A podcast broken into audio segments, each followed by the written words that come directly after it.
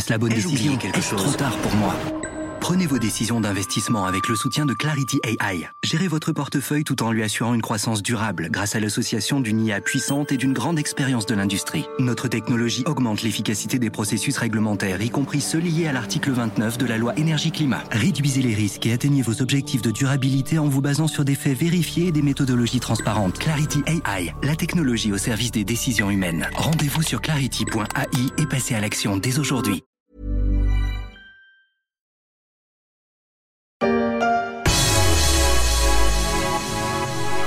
La Suède, ses saunas, ses voitures solides et familiales, ses meubles en kit et ses hivers longs, très longs.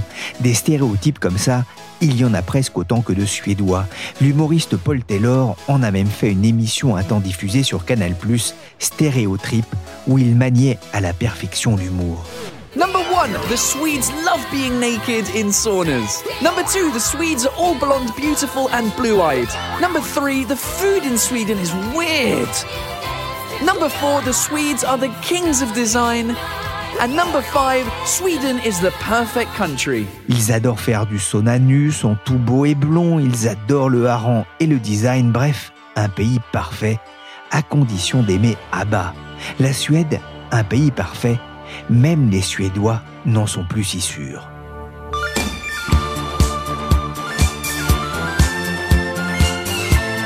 Je suis Pierrick Fay, vous écoutez La Story, le podcast des échos.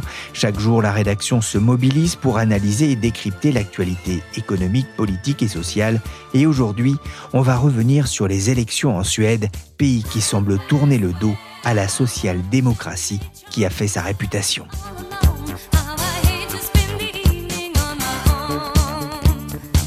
C'est une première ministre défaite qui se présente devant les Suédois.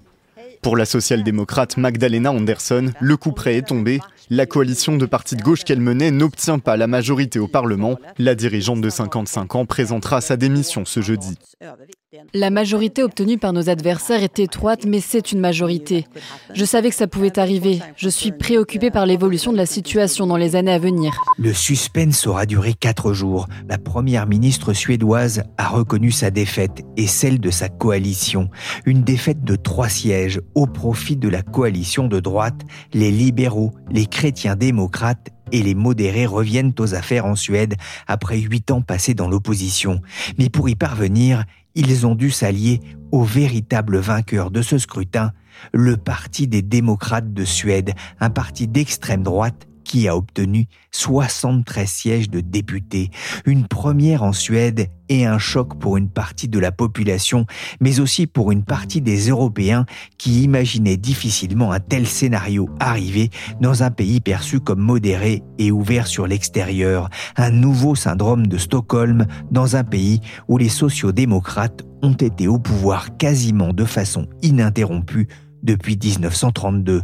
Virginie Robert, chef du service international des échos, revient justement de la capitale suédoise où elle a pu suivre le déroulement d'une campagne présentée comme violente selon les critères locaux, une campagne dominée par les questions d'immigration et de sécurité. Bonjour Virginie. Bonjour Pierrick. Cette victoire de l'extrême droite en Suède alliée à la droite constitue-t-elle une surprise au pays de la social-démocratie? Alors une surprise pas vraiment parce que c'est un phénomène qui est en progression quand même depuis quelques années, mais c'est certainement quelque chose d'historique puisque c'est la première fois que le groupe des démocrates de Suède, donc le groupe d'extrême droite, devient le leader du bloc de droite en Suède. Donc ça s'était jamais fait et c'est évidemment extrêmement euh, fort comme événement. Le deuxième parti du pays. Hein. Deuxième partie du pays, derrière euh, les sociodémocrates, qui eux ont progressé dans ces dernières élections, parce qu'ils ont gagné, je crois, sept sièges, ils ont plus de 30% des voix, mais ça n'a pas suffi, parce que c'est un, un, gouvernement qui marche par coalition, il y a beaucoup de petits partis, et là, ils ont euh, un siège de différence, mais c'est le bloc de droite qui l'a eu. Les élections se sont déroulées dimanche, pour quelles raisons n'a-t-on pas eu les, les résultats illico bah Justement parce que c'était très très serré, et donc ils ont préféré attendre et compter les votes de l'étranger.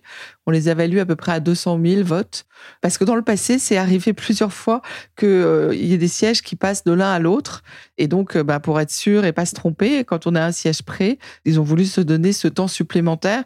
Mais une fois que le décompte a été fait hier soir, Magdalena Andresson, qui est la première euh, ministre de Suède et qui est social-démocrate, a reconnu sa défaite et a, démissionné. Et c'est vrai que ça bouge, hein, parce que dimanche soir, il y avait qu'un seul siège d'écart. Là, il y en a trois. Hein. Oui, alors maintenant, oui, c'est ça. Donc, on est passé à trois, mais c'est de toute façon en faveur du bloc de droite. On va revenir sur les raisons de cette poussée à droite euh, en Suède, mais avant Virginie, on va parler de ce mouvement politique, les démocrates de Suède. Qui sont-ils? Alors c'est un groupe qui a une trentaine d'années, 34 je crois exactement, qui est vraiment né issu d'un d'un groupe néo-nazi au départ, qui n'a pas été respectable pendant très très longtemps, hein, qui a été vraiment très ostracisé. Et puis, il a fini par entrer au Parlement pour la première fois en 2010, donc c'est pas si vieux. Et à ce moment-là, il fait plus de 5% des voix, je crois 5,7. Et déjà, parmi eux, il y a ce jeune leader, parce qu'à l'époque, il est très jeune, Jimmy Akesson, qui est un peu le monsieur tout le monde de Suède. C'est vraiment un type euh, qui a fait beaucoup pour dédiaboliser l'extrême droite. Il a réussi un peu à prendre ses distances avec euh, ce passé un peu sulfureux. Ils ont changé le logo du parti qui était une torche euh, flamboyante et l'ont remplacé par une anémone bleue au cœur jaune qui sont les couleurs de la Suède. Donc voilà, donc petit à petit. Et puis c'est quelqu'un qui vient du sud du pays, la Scania, et euh, c'est là qu'ils sont vraiment le plus implantés aujourd'hui. Les démocrates de Suède, c'est un nom qui sonne pas tellement extrême droite. Hein. Bah justement, c'est très trompeur, hein. surtout pour les étrangers. au départ, on est, on est toujours surpris. C'est des gens qui sont très attachés à l'ordre, qui ont plutôt une politique économique de gauche que de droite. Hein. Ils sont très attachés à la défense des droits sociaux, notamment, et ce sera sûrement un des points d'achoppement avec euh, le, parti des modérés, qui est le parti conservateur à qui euh, la formation du gouvernement va être confiée. 1300 spänn att tanka en helt vanlig Volvo. Vill vi ha det så här? Ja, då kan man rösta på Socialdemokraterna. Alors vous le disiez, hein, leur chef s'appelle Jimmy Akesson. Juste avant les élections du 11 septembre, il a appelé les, Suédois à voter pour le parti SD, hein, les démocrates de Suède. Dans cette courte vidéo tournée dans une station-service, il est en train de faire le plein. On peut même voir le prix euh, s'afficher. Il a déjà rempli 55 euh, litres d'essence. Il doit avoir une grosse voiture. Un art consommé de la communication. Qui est-il alors donc c'est un jeune homme euh, qui a commencé des études, je crois qu'il les a jamais terminées. Il a quitté l'université avant avant d'avoir son diplôme, qui est très tôt rentré en politique et qui a vraiment un grand sens politique parce que c'est lui qui a vraiment étendu la base du parti. Il est allé chercher un peu comme le Rassemblement national l'a fait en France, c'est-à-dire que il a été empiété un peu sur les terres de droite, mais aussi sur les terres de gauche. Et il a su convaincre euh, notamment des gens qui appartenaient à la social-démocratie, euh, aux sociodémocrates, ou aussi au grand syndicat LO, qui est le grand syndicat suédois, de le rejoindre sur une base plutôt populiste. Il a, il a un électorat euh, très masculin, assez implanté dans le sud, comme je disais tout à l'heure, mais plutôt provincial. C'est pas quelqu'un qui parle aux grandes villes, aux gens urbains. Et toute sa campagne s'est faite vraiment sur le crime et l'immigration, en faisant jouer la peur euh, le plus possible. Et ça a très très bien fonctionné pour lui. Il joue aussi ce monsieur tout le monde, vous disiez, le genre à griller des saucisses et à prendre des ça, charters. Oui, barbecue, prendre des charters. Euh, il joue le, la classe moyenne suédoise et, et ça marche. Je trouve ça rassurant. Dès qu'il peut être un peu anti-intellectuel ou anti-establishment, comme Trump l'est par exemple, il se gêne pas.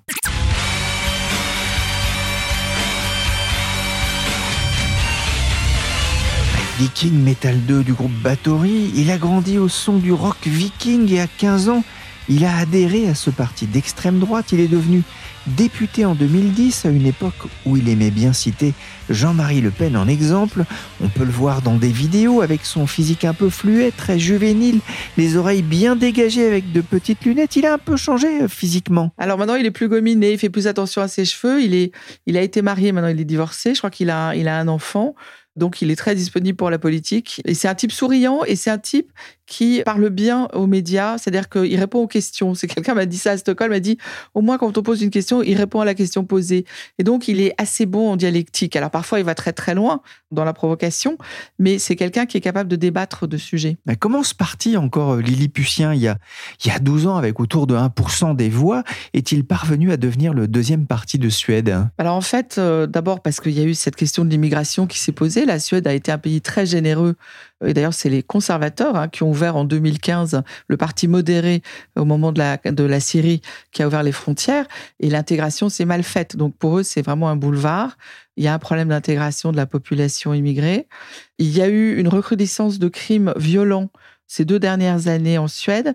Alors, quand on parle, j'ai parlé à plusieurs criminologues à Stockholm. Alors, eux, ils disent qu'on met vraiment l'accent sur un mini-phénomène qui a quand même fait 44 morts depuis le début de l'année. Hein. Il y a eu 250 fusillades depuis le début de l'année. C'est quand même pas rien.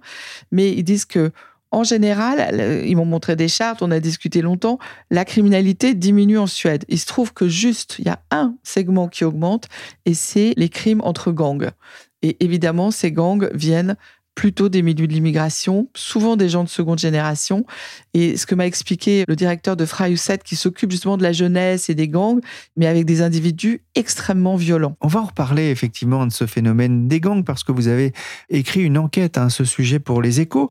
Quand je vous écoute, on, voit aussi que c'est un parcours qui rappelle euh, un peu quand même celui du Front National en France. Alors oui, et plusieurs Suédois m'en ont parlé. On a fait exactement comme avec le Front National, c'est-à-dire qu'au début, on les a ignorés, et puis après, on les a confrontés. Et puis après, certains partis ont repris certains de leurs thèmes, et puis aujourd'hui, ils sont complètement banalisés. Ce qui est exactement le même chemin que le Rassemblement national euh, en France.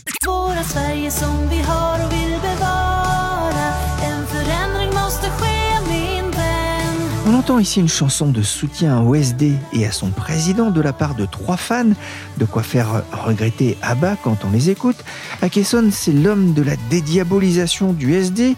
Il a fait la chasse aux, néo-nazis et aux nostalgiques de la Waffen-SS au sein du parti. Malgré tout, un jeune député de son camp a fait le buzz durant la campagne. Tobias Andresson a tweeté la photo d'un wagon de métro aux couleurs du parti avec comme légende Bienvenue pour le voyage de retour. Vous avez un aller simple. Prochain arrêt, Kaboul. Ben voilà, c'est ça. C'est assez violent. Alors, certains me disaient, mais tout le monde se fait prendre au piège parce que en faisant un tweet aussi extrême, qui n'est pas celui de Jimmy Akeson, hein, mais qui est d'un jeune député euh, de son parti, il a totalement monopolisé les conversations. Et donc, toute la campagne a été obsédée par ça. Et finalement, c'était une tactique de communication politique extrêmement payante parce que finalement ça faisait plaisir à ses électeurs et il a occupé le devant de la scène pendant des semaines avec cette histoire. On a parlé d'une campagne violente euh, en Suède, c'était le cas? Oui, alors il y a eu pas mal de noms d'oiseaux euh, échangés, mais en fait c'était surtout euh, tout ce qui tournait autour du crime, en fait, la violence. Vraiment là c'était difficile. Les, gens à qui je parlais m'ont dit quand même que c'était une campagne assez bas de gamme qui volait pas très haut, mais qui pouvait être très dur dans les termes. Et c'était parce qu'il y avait un fond à la fois de peur de la violence et puis ce contexte de crise économique avec la crise de l'électricité qui fait que c'est devenu très très cher, surtout dans le sud du pays. Et donc là, ça crée beaucoup d'angoisse et d'animosité, ce qui d'ailleurs a permis aux partis modérés de ramener le, le thème du nucléaire à nouveau sur la scène. Et eux, ils ont très envie de réinvestir dans le nucléaire pour essayer d'assurer une stabilité de la production. Donc c'est quelque chose d'ailleurs qu'on verra sans doute dans leur programme quand ils formeront leur gouvernement. Ni socialdemokrater, ni moderater och ni svensk media hade fel. Massinvandringen är inte lönsam, vi vet det idag. On entend ici une vidéo de propagande des démocrates de Suède centrée sur la question de l'insécurité. L'immigration de masse n'est pas profitable, scène la voix off. Les médias, les sociaux-démocrates, les libéraux ont tort. La terreur est une réalité en Suède. Le ton, la voix, les images sont volontairement anxiogènes. Ça tranche aussi avec l'image d'un pays calme et apaisé, notamment par rapport aux, voisins euh, norvégiens, hein, traumatisés par plusieurs attentats racistes, dans celui d'Anders Breivik ou plus récemment dans un barguet à Oslo. Virginie, vous avez écrit euh, pour les échos une enquête sur cette guerre des gangs qui frappe la Suède. On se croirait presque dans la série Narcos, le, soleil en moins. Oui, alors euh, le soleil en moins, la neige en plus. En fait, c'est vraiment quelque chose de très préoccupant qui préoccupe beaucoup les Suédois, dont les partis se sont saisis, et tous les partis. C'est-à-dire qu'il n'y a pas que l'extrême droite ou la droite, même si ça a été un de leurs thèmes de campagne fort. Euh, Magdalena euh, Anderson en a parlé évidemment elle aussi. Elle a proposé d'augmenter euh, les forces de police. Elle a dit qu'il fallait mieux intégrer, que l'immigration n'avait pas prise. Donc, ils sont tous un peu d'accord sur le constat. Ce qui est intéressant sur cette violence de gang, bon, faut redire que c'est un tout petit phénomène qui prend une ampleur extraordinaire parce qu'il y a des gens. Moi, j'ai eu une amie au téléphone, enfin une, une connaissance au téléphone qui était à Malmö. Elle me dit, il y a 15 jours, dans mon centre commercial, il y a eu une fusillade et il y a une femme qui a été tuée plus un leader de gang. Donc pour eux, ils le voient. Enfin, c'est 250 fusillades, c'est beaucoup. Ouais, ouais, c'est dingue. Alors en plus, ça existe depuis la guerre des Balkans cette histoire, parce qu'en fait, depuis la guerre des Balkans, il y a une filière avec la Suède. Il y a des gens qui sont arrivés des Balkans en Suède et qui passent des armes. Et donc les armes sont très facilement accessibles euh, là-bas. Et donc ces gangs, je vous disais tout à l'heure, c'est pas des gangs organisés, c'est des individus qui veulent se faire de l'argent avec de la drogue, parce que tout tourne autour de la drogue, qui sont très armés et qui ont un potentiel violent. Mais normalement violent entre eux. La question, c'est que, enfin, le problème, c'est qu'ils se tirent dans des lieux publics et qu'ils font des victimes innocentes. Selon le Conseil suédois de la prévention de la délinquance, 113 personnes ont été tuées l'an dernier en Suède depuis le début de l'année. On recense déjà une quarantaine d'homicides par arme à feu, un record en Europe rapporté au nombre d'habitants. Virginie, qui sont ces jeunes? Souvent, on dit quand même que c'est pas des immigrés, des nouveaux arrivants, plutôt de seconde génération. En parlant au directeur de Friouset, il me racontait que quand on fait un sondage, les gens qui sont le plus attachés aux valeurs suédoises, ce sont les immigrés de première génération. Ceux qui sont distants le plus, ce sont leurs enfants, parce qu'ils ont vu leurs parents travailler trois jobs, apprendre le suédois, faire quatre ou cinq enfants, pas s'en sortir. Et eux, ils se disent, bah, la drogue, c'est l'argent facile. De toute façon, il n'y a pas de place pour moi. Les gens n'ont pas très envie que je sois dans leur société. Alors, tout le monde ne devient pas gangster. Heureusement, il y a plein de jeunes entrepreneurs qui sont issus d'immigration, qui réussissent très bien. Dieu merci. Mais il y a une frange qui est tentée par le crime. Est-ce qu'il faut voir euh, dans cette montée de, la violence un, échec de la politique euh, d'intégration chère au, pays de, Zlatan Ibrahimovic, un, un immigré qui a très bien réussi? Oui, c'est vrai qu'il a très bien réussi et qu'il est sûrement un exemple pour des tas de jeunes en Suède. je crois que c'est le constat que les Suédois font aujourd'hui. C'est-à-dire qu'ils disent que l'intégration n'a pas réussi, donc il faut qu'ils réfléchissent aux moyens de la réussir. Alors déjà, ils ont mis un stop à l'immigration, puisqu'ils ont arrêté ça assez vite. Et maintenant, la question, c'est de savoir quels sont les moyens pour que l'intégration se passe le mieux possible avec ceux qui sont là. Parce qu'il y en a quand même 2 millions, hein. c'est pas rien. Au total, sur une population de 10 millions, on arrive à 2 millions de gens issus de l'immigration. Donc, euh, alors il y en a qui sont très bien intégrés, qui sont médecins, qui sont ingénieurs, qui sont ce que vous voulez. Et puis il y en a d'autres qui le sont moins. C'est-à-dire que c'est aujourd'hui la, minorité finalement qui fait peser euh, un risque sur ce modèle euh, suédois dont on a beaucoup parlé en Europe. Ben, je ne sais pas s'il faut le dire comme ça parce que moi j'ai l'impression qu'on a surtout tellement attisé les peurs plus que de dire les choses réellement comme elles se passaient. Et ce focus qu'il y a eu sur le crime, qui vraiment reste un épiphénomène quand on regarde la criminalité en Suède, c'est vraiment une astuce politique pour attirer euh, les électeurs. Maintenant, il y a des gens qui votent pour les démocrates de Suède qui ont, il n'y a jamais eu un crime dans leur village et il y en aura peut-être jamais. Mais, mais voilà, c'est cette angoisse qui a été créée. Après, il y a un ressenti, il y a même un ressenti de personnes immigrées là-bas qui disent qu'ils se sentent pas bienvenus. Mais une personne à qui je parlais à Malmö me disait, mais vous savez, à Malmö, on parle 200 langues et ça a toujours été une fierté de la ville, justement, cette mixité. Donc, il y a de tout, c'est très mélangé. C'est vraiment devenu un sujet de discussion à Stockholm ou, dans les villes où vous étiez? Plus dans les villes euh, provinciales. Stockholm, c'est quand même une ville où les gens... Euh, sont sociodémocrates en majorité, donc plutôt ouverts, plutôt dans l'acceptation de l'autre. C'est plus difficile en province parfois. Les résultats ont été serrés, la coalition de droite l'a emporté euh, de peu. Ça veut dire qu'il y aura des élus d'extrême droite au sein du gouvernement suédois? Alors l'idée c'est que non, et il y a une énorme campagne pour que ça ne se fasse pas. En fait, pour la première fois, ce qui s'est passé cette année, c'est que le bloc de droite mené par les modérés et Ulf Kristersson, qui est celui qui va créer le gouvernement, ont décidé que pour la seule façon pour eux de reprendre le pouvoir, c'était de s'allier avec les démocrates de Suède. Et donc d'avoir une plateforme commune finalement, la seule chose sur laquelle ils s'accordent à peu près, c'était le crime. Donc voilà, ils se sont mis d'accord là-dessus. Mais l'échange, c'était modérés, chrétiens démocrates et libéraux font campagne avec les démocrates suédois. En revanche, ils n'entreront pas au gouvernement. Sauf qu'avec les résultats qu'ils ont aujourd'hui, les démocrates suédois disent il faut quand même qu'on négocie parce que nous, notre électorat, il va pas comprendre qu'on soit pas au gouvernement quand on est le premier parti de droite. Et il y a énormément de pression autour pour que ça ne se fasse pas. 20% des voix, effectivement, ils, pèsent. Est-ce qu'il n'y aurait pas le risque aussi, euh, finalement euh, C'est plus facile d'être dans, l'opposition d'une certaine façon? Alors, c'est ce que dit un, spécialiste de l'extrême droite euh, à qui j'ai beaucoup parlé, là, Jens Riedgren, qui me disait finalement, pour un parti populiste, il a plutôt intérêt à être à l'extérieur qu'à l'intérieur parce que euh, il se fait beaucoup plus entendre et sinon il risque de se brûler les ailes, ce qui est arrivé au parti euh, d'extrême droite danois par exemple, qui a perdu beaucoup de voix après avoir euh, été passé par le gouvernement. Donc finalement, c'est peut-être dans l'intérêt d'Akeson, de Jimmy Akeson, de pas y être, mais c'est aussi dans son intérêt de prétendre vouloir y être.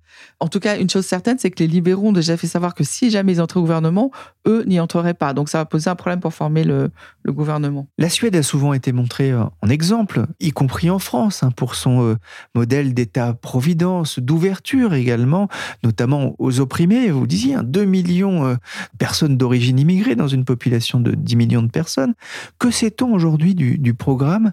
Du futur gouvernement de la coalition conservatrice. Alors c'était un programme qui était surtout fondé sur euh, des baisses d'impôts et là, ils ont déjà un clivage avec les démocrates de Suède qui, eux, insistent beaucoup pour qu'on ne touche pas aux droits sociaux, notamment sur le chômage, toutes les aides sociales. Ils ont une politique beaucoup plus de gauche, hein, les démocrates suédois, alors que c'est pas tellement le, sujet pour les modérés. Donc, euh, je pense que sur la politique économique, il va y avoir pas mal de discussions. Sur le crime, bon, bah, on va voir. Ils vont sûrement avoir des mesures euh, pour renforcer la police, euh, être plus durs sur. ils veulent toujours avoir plus de punition et criminaliser davantage. Voilà, ça c'est les deux points forts des, programmes. Avec un risque d'instabilité du gouvernement? Bah, C'est-à-dire que tout le monde considère que c'est un gouvernement qui va être assez vulnérable parce que s'il il ne fait pas entrer les démocrates suédois, il aura quand même leur soutien au Parlement. Ça veut dire qu'il peut aussi ne pas l'avoir. Donc, euh, il va être quand même très, très dépendant de leur influence. Et euh, puis c'est pas la gloire de Ulf Christensen d'avoir fait cette alliance avec les Suédois démocrates. Sa majorité avec les, les chrétiens démocrates et les libéraux, elle peut être un peu fragile. On va voir. Les gens pensent qu'il va pas avoir une très forte assise. Est-ce que ça peut remettre en cause euh, le projet suédois d'adhésion à l'OTAN? Alors non, parce que ça c'est quelque chose euh, qui a été évacué c'est plutôt le parti de gauche qui est contre, euh, qui est l'ancien parti communiste. Là, l'OTAN, c'est quelque chose qui, pour le coup, a été bien mené par Magdalena euh, Anderson. Il faut savoir que dans cette affaire, c'est quand même les Finlandais qui ont donné la dynamique. Hein. À partir du moment où les Finlandais y ont été, les Suédois ont décidé qu'ils pouvaient pas rester seuls. C'était pas du tout dans la tradition suédoise, qui est plutôt un pays non aligné, très attiré par euh, l'aide au tiers-monde, aux pays en développement, qui avait aucune envie de faire partie d'une alliance militaire. Mais après l'attaque de l'Ukraine par la Russie, ils ont compris qu'il fallait être dans un bloc, une alliance militaire. Et là, euh, tous les partis, je vous dis à l'exception d'un ou deux, se sont rangés. Et Magdalena Anderson a réussi à le faire suffisamment vite pour que ce soit pas une question pendant les élections législatives. Merci Virginie Robert, chef du service international des échos. La story s'est terminée pour aujourd'hui. Cette émission a été réalisée par Willy Gann, chargé de production et d'édition Michel Varnet. Vous pouvez retrouver le podcast des échos sur toutes les plateformes de téléchargement et de streaming de podcasts. Abonnez-vous pour ne manquer aucun épisode.